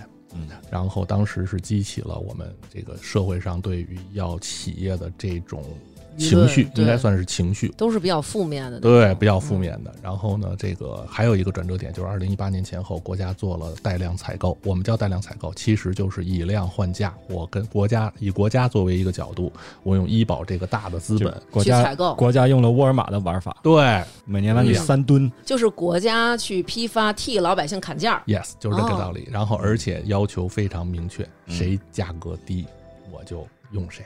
嗯，对，然后竞标了。对竞标了。但是对对方是国家的时候，那你肯定是价格便宜，然后质量还得好啊。对所以要不要拿这个单嘛？是对对，你要不要拿这个单？而且呢，国家也非常的规矩，它就是为了保证这个是有品质的单，嗯所以它定了一个药品一致性评价，就是刚才我说外科，对吧？你是原研的，刚才南哥也提到过专利期了。嗯，那么我过了专利期之后，那你可以大家就仿制你，仿制就是兑点面粉是吧？呃，可以这么说，有效成分加一些辅料，基本上就是淀粉呀、这些东西，然后然后呢，做标准的实验，有标准，然后只要符合标准了，那我就认认可你，然后你就可以参与竞标，相当于有一个标准的，不是胡来的。然后这样的话，就可以把这个价格大幅度拉低。我们曾经开一个玩笑，就是我们公司一个药物，大概平时我们自己卖的话是三块钱一粒儿，嗯我忘了是三块还是两块了，嗯一个降压药，然后仿制品可以做到几分钱。嗯，然后我们还开玩笑呢，说这一瓶矿泉水的瓶儿还能卖一毛呢。对啊对吧？但是那你想，在这种国家的政策的推动下，对吧？确实有企业敢这么做，而且都是大企业去投标。嗯其实惠及的是谁？惠及的老百姓。对，它解决了大量的医保的问题。你像我们，我刚查了一个数据，截止到今年四月份公布，截止到二零二零年，我们的医保结余是三万亿。哦哇，哎，三万对三万一，然后得买多少个便利蜂咖啡？喝死了，而且这三万一用到哪儿了？其中一部分就是用来为大家免费接种新冠疫苗了，太好了，哎呦，取之于民，用之于民。太好了。而从业内人士来角度来讲的话，我个人觉得我们的疫苗，我们国家的这几款疫苗都是非常可靠的。嗯，因为我司也是非常有名的，就是嗯对我前东家也是有一款疫苗嘛，对吧？在嗯在世界上在用嘛，就是坦白说那个技术比较激进，嗯对。然后我个人觉得还有待观察你。说那药，我前两天有一个亲身经历，我一朋友当时他是嗯，他是肝脏上长了一个囊肿，嗯，但最后他没事儿，但是我在肿瘤医院就旁听听到一个事儿，我就特别感慨。嗯呃，那个医生给病人病人家属讲吃药的事儿，那病人嗯可能是内蒙古来的，嗯哼，嗯，就一看就是普通的老百姓，城镇居民吧，嗯也不是什么嗯大富大贵的。嗯他就说好，他说那我现在吃什么药？药名我忘了。嗯那医生就说，比如说你吃 A、B、C 这个药是吧？嗯十万一个月，哇，满一百二十万嗯。给你送，可能减免一个月嗯。还是两个月？买八赠一，哦买五赠一，就类似的，就嗯。那好像就是说你吃够了两百万的药，嗯。我给你送个二十万、三十万，差不多。打个折嗯这。叫患者援助计划。就非常残酷的就是你现在吃了你就能活，对。哇，不吃你就是其实就是药神里演那个，是的，就是你吃了你就能活嗯。肿瘤嘛，因为都是那种，嗯，对，有可能是靶向肿瘤药物，哦或者是我们现在比较流行的 PDL one 或者 PD 什么什么。对，我不懂啊这些，嗯反正我觉得写，当时我觉得挺残酷的，就人生在面临这种事儿的时候，你怎么抉择？十万一个月，愿意不愿意？也就是说，你的这个生命的长度完全是看你银行卡的位数。嗯所以这老王说那个就是，那你现在如果这种药假如被纳入医保了，那你就能活。就跟那个《我不是药神》里边那个似的。药神是两个问题，药神是嗯当年那个药在国内没有，哦，对，这个是涉及到一什么问题？为什么这个药在国内没有？嗯，凭啥中国患者吃不上这个药？嗯嗯？对吧？这个实际上来讲呢，是跟我们的这个准入政策有关，也跟药企本身自己有关。当时那个药应该如果没记错叫格列卫，格列卫它是治疗这个白血病的。嗯，慢粒性呗。对对对对，当时这个药物呢，特点是属于效果非常好，然后嗯患者呢服用之后生存期特别长，嗯，甚至能够长期服用、长期活着。对，它就是只要服药就可以，对对对如果没有其他的一些问题的话，对对对，哦应该是诺华的，如果没记错的话。嗯，然后呢，这个药物当时是什么事儿呢？就是在国内没有正式上市，不合法。对，它就是不合法不合法的违规对。对对对，然后的话呢，所以这哥们儿呢就去了那个印度去买。其实印度也不是格列卫，它是格列卫仿制药。仿。制的，对。嗯印第安，哎，印第安，他们那儿没有没有专利权的问题，你得摇着头说。对。印第安，对，没有专利权，所以人家可以随便仿，而且仿的质量还不错，对。然后确实便宜。他就通过自己的这种走私的渠道就带进来了，然后做销售，然后这个事儿就曝光了，拍成了电影。嗯。然后我想说，为什么国内没有？原因是在于，第一，它国内当时我们的这个医药审批的这个也是三个阶段，嗯当时是第一个阶段是奔放，第二个阶段是保守，第三个阶段是科学。嗯奔放是我们有一段时间，嗯药监局玩了命的批批文。多干快上，对，所以后来那个药监局的老大，我忘了叫什么名了，被抓了嘛，嗯腐败嘛，啊，对？吧？弄了一堆这种不合格的，我们还得有人给他擦屁股。嗯，所以那会儿奔放，后来就保守了。为什么？吃亏了，嗯，对吧？弄了一大堆不合格的药厂或药品进来，你还得再取缔，还对，得大家取缔再关门对？吧？就变得特别保守。保守就意味着什么呢？你新药的审批的过程要求标准嗯定得特别严，甚至不改，我就得死性点儿。新药你过不了这些批准，你就上不了市，对对吧？所以外资一看你这么复杂，一等嗯等三五年都有可能，有可能就放弃了，也有可能我申请那就等着呗，等三五年。然后现在是什么？现在是科学，嗯科学是什么呢？如果你这个药物对于我们现在这种病，急用，哎，特别好，效果嗯特别好。然后同时呢，你又符合了我的这个标准，比方说你在海外做了上市了，嗯然后你的实验上来讲又针对有中国或亚洲人人种的，嗯。确确定了它的实验数据也是有效的，嗯。那我就可以快速让你上市，特事特办，特事特办，嗯。加速，绿色通道，就跟我们农产品似的，绿色通道。对对挺对吧？对，嗯这样的话呢，能够快速的全球同步上市。你看，美国嗯上市了，三个月以后，中国就上市了，嗯这个是国家政策的变化。嗯然后所有药企都是这样的，它是药物研发是分几个阶段，第一个是化学成分的寻找，嗯它可能跟哪个病有关；第二个阶段动物实验，确保这东西是别弄死的，对吧？别把这别别把这生命体弄死。嗯，然后第三阶段是人体实验，就是嗯它在人身上是不是跟动物身上一样是安全就的？招聘好多志愿者，对招志愿者 homeless 的流浪对汉就在美国，瞎说真的真的，哦，真的吗？在美国就这样，就是我会给给你一百美元什么的，对，就全是这种人去，但是在咱们这边不都是发出那种招募通告吗？你那种基本上都已经是在二期或三期临床了。哦，就最早就特别不确定的时候，你看嗯那个破产姐妹，那嗯。那姐们儿不还是吗？为了挣这点钱，嗯 就去吃这个药，吃了吃完嗨了对回家。基本上基本上在二，对，基本上人体临床实验的话，一期、二期、三期，然后四期，甚至有的要四期。嗯，然后它每一期其实都是先保证安全性，嗯然后再确保有效性，嗯就是它能治这病和这个适应症是关联的。嗯然后同时不断的在扩大这个样本的数量，嗯一点儿一点儿的，因为毕竟人命相关嘛，对对吧？嗯然后而且选择的这个样本的话呢，也都是说有相关疾病的人，对对，所以这个比较难，这个事儿是要花钱的。嗯对啊对，因为尤其尤其有一些肿瘤药物，或者说是现在的一些基因治疗的药物，嗯呃，它是说分人种的，白人、嗯黑人、黄种人，对吧？不一样对，不一一样，，它可能对白人有效，对黄种人就无效。对所以呢，它需要这种中国人的参与，或者是亚洲人的参与嗯。那你中国人的参与的话呢，这药企需要投入钱，而且它要分摊儿来。你中国人投入钱，那你是中国分公司要摊成本。嗯它有的时候是因为成本的原因，或者说是因为时间的问题，嗯，但是有时候可能通知的比较晚，它就来不及。嗯对，明白。对，这样的话，你如果没有中国人的参与，可能也会影响这个药物快速的在中国上市。对对，所以其实这里边还是有一个有一个合理的对合理的原因的。对比如说这格列卫为什么没在中国？对对对对。但是像现在这种特殊药物的话呢，在中国现在已经有非常好的渠道了。嗯第一，呃，算是半合法渠道去香港。哦，对，但是现在香港太不争气了，对吧？胡闹。嗯对，所以现在香港去不了了，那怎么办呢？海南，哦。哦海南有一个特区，对，我知道有很多人去那儿打那个 HPV 的那个，对，海南开了一个，特区，相当于我们当年搞经济特区深圳是一样的，就是药品的药品特区。哦，对，就是这块儿的话呢，基本上是在国外上市的药物，在我这儿都可以嗯。通过合理的、合法的转诊渠道哦，你就可以去那儿，然后到那儿治疗，到那儿买药，到那儿用药。东北第四省嘛，哎，东北第四省，辽吉黑三，哎，绿色海南。对，东三省就是都得跟三沾过，东三省加三亚，一共是六个地儿嘛啊。在三亚可以刷哈尔滨医保嘛？嗯，对，然后所以有一些 真的在上海迪士尼其实也可以刷哈尔滨医保吗？不 就反正反正你反正你如果在迪士尼为什。么要刷哈尔滨医保？反正你你如果在那儿那个，你可以对你买票的时候，你你说那个话好使，真的好使。嗯，哎呀妈呀，那下回我去试试。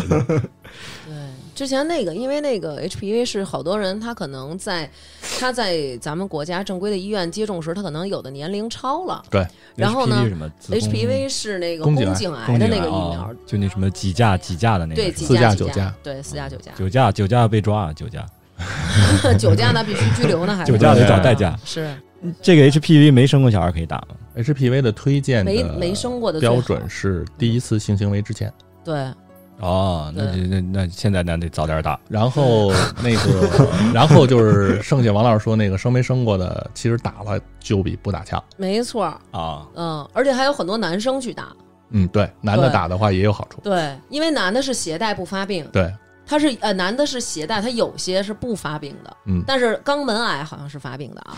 然后女性是这个癌太惨了。哇，你 真是刘渊，你什么都知道啊！对，这因为因为因为你在打因好难受啊为你要看啊，对，然后那个去哪儿打呀？这个支付宝，嚯，对，支付宝你就搜这个 HPV 疫苗，然后国内现在如你果你在医院就可以去。他就会给你约周边的。对，之前不就呃网上也爆出来，有很多人去去别的有的地方去打去，然后比如说去香港省，然后他们打的时候，可能那些医院就是那种黑诊所，香港不是省，是那个街道办，深圳市南山区香港街道办。香港上街道办打去了，结果头几针给你打的是对头一针给你打的是疫苗那个疫苗，然后但是他告诉你，其实第二针应该是隔三个月，然后第二、最后一针是隔半年。哦这要打好几针。对，它是三针嘛哦，然后第二针的时候，他就告诉你说，我们这儿现在没有疫苗，你白打了你就白打了，你就懂了。就是说，比如说这个三针里边儿这个东西，它是要会师的，造成很多人还花了好多钱，你想路费，对，然后在他那儿还要做一个高额的体检，然后我也给我前东家做个广告，就像小孩的疫苗，肺炎链球菌十三价的佩儿，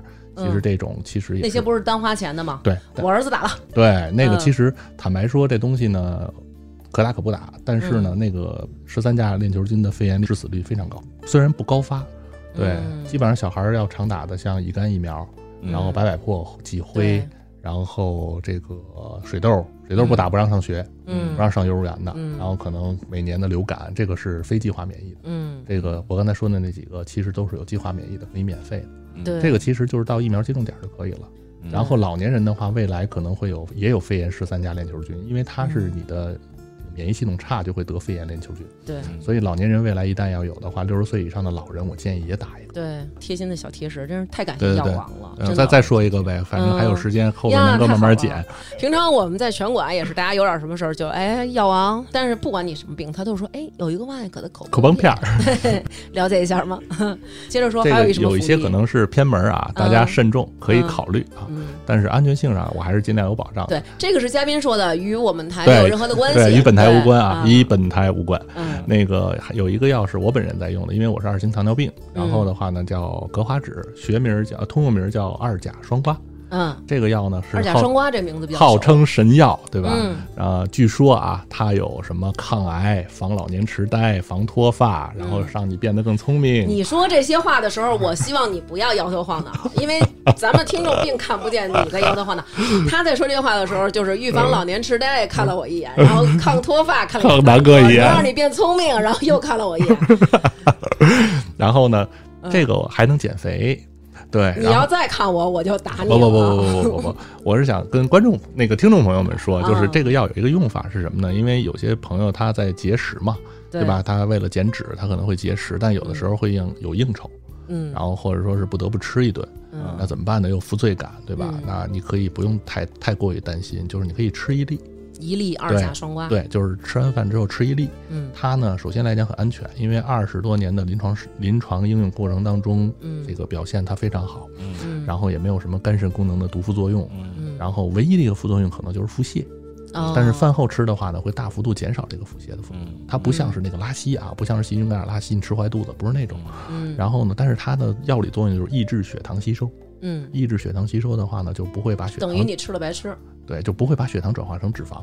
嗯哎，你偶尔这一顿放纵了，然后哎，你可以来一它，嗯然后让自己别有那么强的负罪感。嗯但是呢，我要是按对儿吃可怎么办？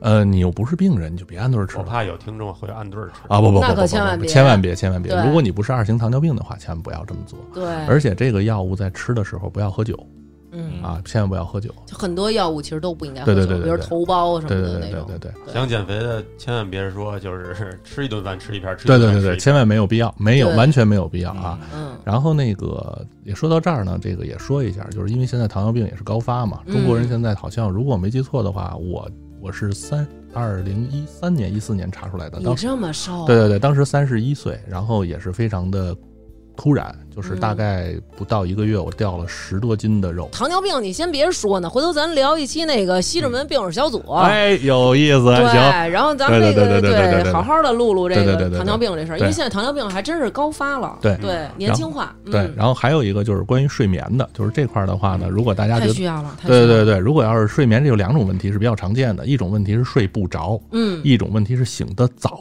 对哎，，我是起不来的呢，起不来，说明你身体还好，年轻啊！我这也属于睡眠。南哥一看就是二十多岁小伙子，天天睡不够，对吧？懒，哎，对，确实年轻人较多，对，还长身体呢。对，嗯，对，然后那个睡不着呢，这个事儿嗯咱们先放后说。先说这个醒得早，醒得早早的话呢，其实是两个原因。第一个嗯就是说，你可能那个褪黑素分泌不足了。我就是，对对对对对。然后嗯这种的话可以靠外援补充。嗯，这个的话呢，基本上算保健品，嗯就是褪黑素就可以了。对嗯，然后像京京东上就有卖的，嗯然后你就买一个，然后按照他那个要求吃就好了。嗯然后呢，这个呃，如果是睡不着，嗯大概呢也可能是两个原因。第一个呢是说你睡前太兴奋了，嗯啊，有时叫什么什么阿尔法波，对对对对对对对对。然后你尤尤其是睡前玩手机，对，然后它的那个手机的光线会让你那个更兴奋。嗯嗯。对，然后那个其次还有一个原因就是可能你脑神经太兴奋了，嗯。然后比方说换了个地儿，换了个床，对吧？嗯，或者说你最近工作压力太大了，对，咱北京话叫宅席，对，啊该洗了。这种的话呢，我建议咱们先去医院看一下，嗯就是那个问一下。睡眠，科，对睡眠科或是神经内科、神呃神经内科吧。嗯。这种的话，这样的话呢，医生可能会给你开个药，嗯。就是现在非常非常好，就是有一种药叫斯诺斯，嗯，就是导睡非常快，而且嗯。相对安全一些。但是这个药呢，属于精神类药物，最好是经过医生之后，呃嗯再去用。我为什么提到睡眠呢？因为睡眠不好，尤其是睡不着，嗯。这种会诱发发很很多疾病，比方说二型糖尿病，比方说高血压，嗯。比方说早搏嗯啊，这种都是会诱发的。所以说的话呢，尽早关注自己的睡眠或者问题。陈博，哎，陈啊，谁呀？哎呀，还是年轻啊是就是我当时就是去医院看，然后我就是早搏特别严重，然后医生就跟我说。你一定得好好睡。说如果你不好好睡的话，就是我是早搏、停搏，然后都有。然后他说王一博，对王一博，早搏、停搏、王一博继承了一博的衣钵，对，动感光博。然后他就说：“他说你你一定得好好睡。他说，好好睡一定能就是让你的这个这个对早搏这个情况有改善，因为明显我那个是一过性的。对，你好好睡了之后还是这个什么叫问题很，一过性？就就是一下就要过去。偶发一下。但这他说的也，你也不是说我想好好睡就好好睡，因为好多睡眠困难的人他就是失眠。对我刚才提到的那个药，嗯那个经过医生确认你能吃，嗯是非常管用。我是以前工作的时候，比方说这个睡前干了一些活儿啊，或者是出差呀、我有偶尔就会吃半粒儿。对，有而且这个药，而且这个药就是行家就说嘛，你一定要坐在床上，啊，然后踏踏实实的吃了，然后马上躺下。啊因为如果你不这样的话，你说我你容易睡得不得体。有可能半道儿就倒那儿了。想起那嚯华尔哦华尔街之狼，你记得对俩人拿了两片那药，然后干了两杯那个 whisky，对，结果半道上直接趴在趴在楼梯上了。对，所以就是那穿的穿好睡衣，得体的去睡对去。对对对对对，就是嗯保证你安全。那一般我们俗称的那个安眠药，那东西是是不太好吗？对，那个实际上来讲的话呢，安眠药就是它你会上量。对嗯，它有一定的多，有一定的依赖性，而且那个药的话，现在我我估计应该已经管控了，不是你想买就能买到对了。，他会只给你开几粒儿，几粒对，而且而且你看，我刚才也是说这个药的时候，我先建议大家一定要就医嘛，嗯还不像那个格花酯或者说二甲双胍，我说你你随便去个药店你买了，你你偶尔吃一粒，对吧？这个药物还是有一定风险的。注意是偶尔吃一粒，对，一定要偶尔啊，这减轻你的心理负罪感。对，因为是药三分毒，大家一定要尊重医理，最好您去看了以后，哎对再吃。这个，我只想提，这就是重视睡眠问题。那我当年就是说睡不着觉，自个儿傻乎乎的，也没有没有想办法去解决。其实就觉得睡不着，睡不着了，我索性起来。其实是可以解决的，而且呢是手段非常多的嗯，啊，这样能避免一系列不必要的问题。对，我觉得这个其实挺好的。然后我在这儿我也教大家一个睡眠的一个小方法吧，就是因为我常年这个睡觉有困扰啊。嗯你躺在床上的时候，首先躺好，不要那种昂着头。有时候我们大家会觉得昂着头好像，哎，这样很安详。嗯错了，就是在你的这个喉咙没有受到压迫的一个，没有受到挤压，不是你使劲玩命往下低，而是轻轻的、略微有点低头的情况下，嗯然后用你的这个手摁住眉心，嗯就是两眉嗯上面这个位置，轻轻往下压。嗯其实就跟压住你的脑门儿。就有些人睡觉时，他们很喜欢把胳膊搭在、嗯搭在额头上，嗯你就用你的手掌心摁住这个眉心，轻轻的往鼻尖儿的方向推。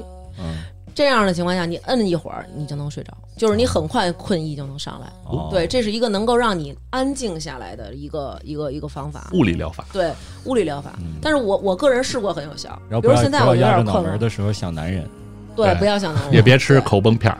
因平台审核原因，此处有删减。这段我不给剪了，就当结局了。你别当结局。我跟你说，有一次他带我看了一个那叫什么五 D 电影，是不是？是五 D、四四 D、四 D，对四 D 电影。嗯然后那个就是一直就咣咣咣咣咣，然后我操，我就特害怕，就是我都已经让他给我晃晕车了，在电影嗯院晕车的时候，然后忽然前面有东西冲我滋气，滋滋，然后我当时就是那走吧，呀，还回家吧。呲水呢，下雨的时候，所以这个四 D 怕玉蒲团应该挺刺激的，哎，哐哐哐又晃，嗯，还还有喷水，还刺激。S H E，果然又开车了，嗯真的老高速王。这些年咱们听众有变化吗？听众没有变化，听众还是就爱听这些。听众，不是，我跟你说，真的好真的有很多听众朋友这些年一直在跟我打听你的近况，比如说他为什么微博发的少了，他最近在干嘛，他生活怎么样，啊然后那个他工作怎么样，然后为什么他不能来，你能不能请他来？你们俩是不高兴了吗？你不请他来录节目什么的？其实真的没有，就是因为你太忙了。对你说到不高兴了，我说把高兴哪天请。对，高高兴最近，哇塞，太忙了，不忙的时候还打麻将呢。所以真的，你跟大家问个好吧。最后结束的时候，太多人关心对，跟大家问个好，我还挺好的。对因为之前是工作原因，对太忙了，也不太允许说出来录节目。是呃现在就间谍吗？就，你觉得我这样的干特工是不是有损国家形象？真是国家选了我干特工，不，国家不会选他的，这长得太太帅了，对而且你看穿的，哇塞，还是这种感觉，什什么感觉？王子，就是对，就是王子，你你敢穿这么白，沙特的王子。南哥一件白衣服没有，我都不可能给他买白的，沙特的的王子不错，胡子不好刮，肩膀上这帕之鹰而且真的这么这么多年，王涵都不带老的，是吧？每天我回家都跳到福尔马林里边泡着自己。听众朋友都可想你了。我一直以为就是听众朋友会变了，就不是原来那批人了。会有新的听众朋友，但是老的听众朋友，他们还在反复听咱们以说什么王前的节目。说什么王美里，我有点忐忑。我说人家知道你是干嘛的，有很多人知道，之前咱们在那个疫情期间，不是让你录过一段话吗？嗯，然后真的有听众朋友听到你的声音的时候，就是跟我说说哭了。对，后来我不发了截屏给你看我我还在呢，真的是别别看，就是觉得很感动啊，很希望这样。因为那会儿陪伴他大家的，可能就是咱们俩那几年都是咱们两个的声音在陪伴大家。有时候我也听大王的节目，就比如上班开车什么的，嗯，就时间长的时候，然后他会忽然跟我说：“刘娟，你太胡逼了！你说了一个什么什么什么，说你怎么你怎么这么胡闹？你都已经这么大了，还这么闹？好多那种笑话，什么什么跟初恋男友在床上打架，什么打累了还歇会儿，对对对，躺床上对躺会儿，然后有时候会听那些什么星座运程对啊，对，所以王涵就以后有时间的时候，经常来跟我们录节目好呗，好好吧？谢反正咱们谢谢谢离这么近南哥，和娟儿姐，别别别，对呀对对今天录的挺长了，我看对，挺长了，你也该那什么了，继续回到你的工作岗位上。嗯，然后也谢谢老王今天来到我们节目当中，常来。我觉得老王真的录节目条理非常清楚。对，说的这些都特别有用，嗯，虽然老王和小王都是咱们拳馆的，但两个人的差距怎么就这么大呢？做人的差距也特别大，对不对？你看小王就是录节目就是老老是大舌头的状态，其实我在这儿跟听众朋友说一下，他是装的。对，然后哎，在这儿咱们是不是得恭喜一下南哥？恭喜恭喜一！共是十五场比赛，咱们参加了十二场，拿了九个冠军，三个亚军，非常呃恭喜恭喜恭喜！哎，对，男恭喜南哥！男拳王阿南，也不都是我打的，干嘛这么恭喜我呀就？是你的，这是你的拳馆，而且第一个冠军不是你拿下的吗？是险胜险胜险胜。好，那咱们这期节目就这样。嗯今天谢谢老王来到我们节目当中，跟大家分享这么多干货。谢谢大王，谢对谢南哥给这个机会。嗯，然后我觉得其实最重要的，老王也把第一件事儿放在最前面说，就是关于我们青年人如何为自己家的老人提供一个看病上的帮助这事儿。我觉得，在我们小的时候，爸妈养我们小，在他们老了需要帮助的时候，因为社会实在是呈指数般的这个飞速发展，他们有太多的不知道了。对，这个时候，当子女的，咱们真的要承担起这个责任。你不帮他，没有人帮他，而且有点耐心。好，那本期节目就是这样，谢谢大家拜，拜。拜拜。下面是一段非常重要的语音，请哈哈听好，哈哈，我是达达。二零二零年三月十九，这可能会成为我生命中最重要的日子。感谢老天的安排，下了场雨，让我没法去打球，真的很幸运，在这一天认识了你。经过一年多的相处，我们更加珍惜、理解和爱护对方。我确定你就是我生命中的那个女孩子，我要给你一辈子的幸福。你愿意嫁给我吗？这对年轻人，他们非常有缘分。虽然两个人的家乡相距了四千多公里，但是两个人还是相遇相知，走到了现在，终于要步入婚姻了。那么在这里，我们全体的主持人祝愿二位婚姻幸福，永结同心。在今后面对生活的琐碎和平凡的时候，永远能够想起当初的这份温暖和不容易。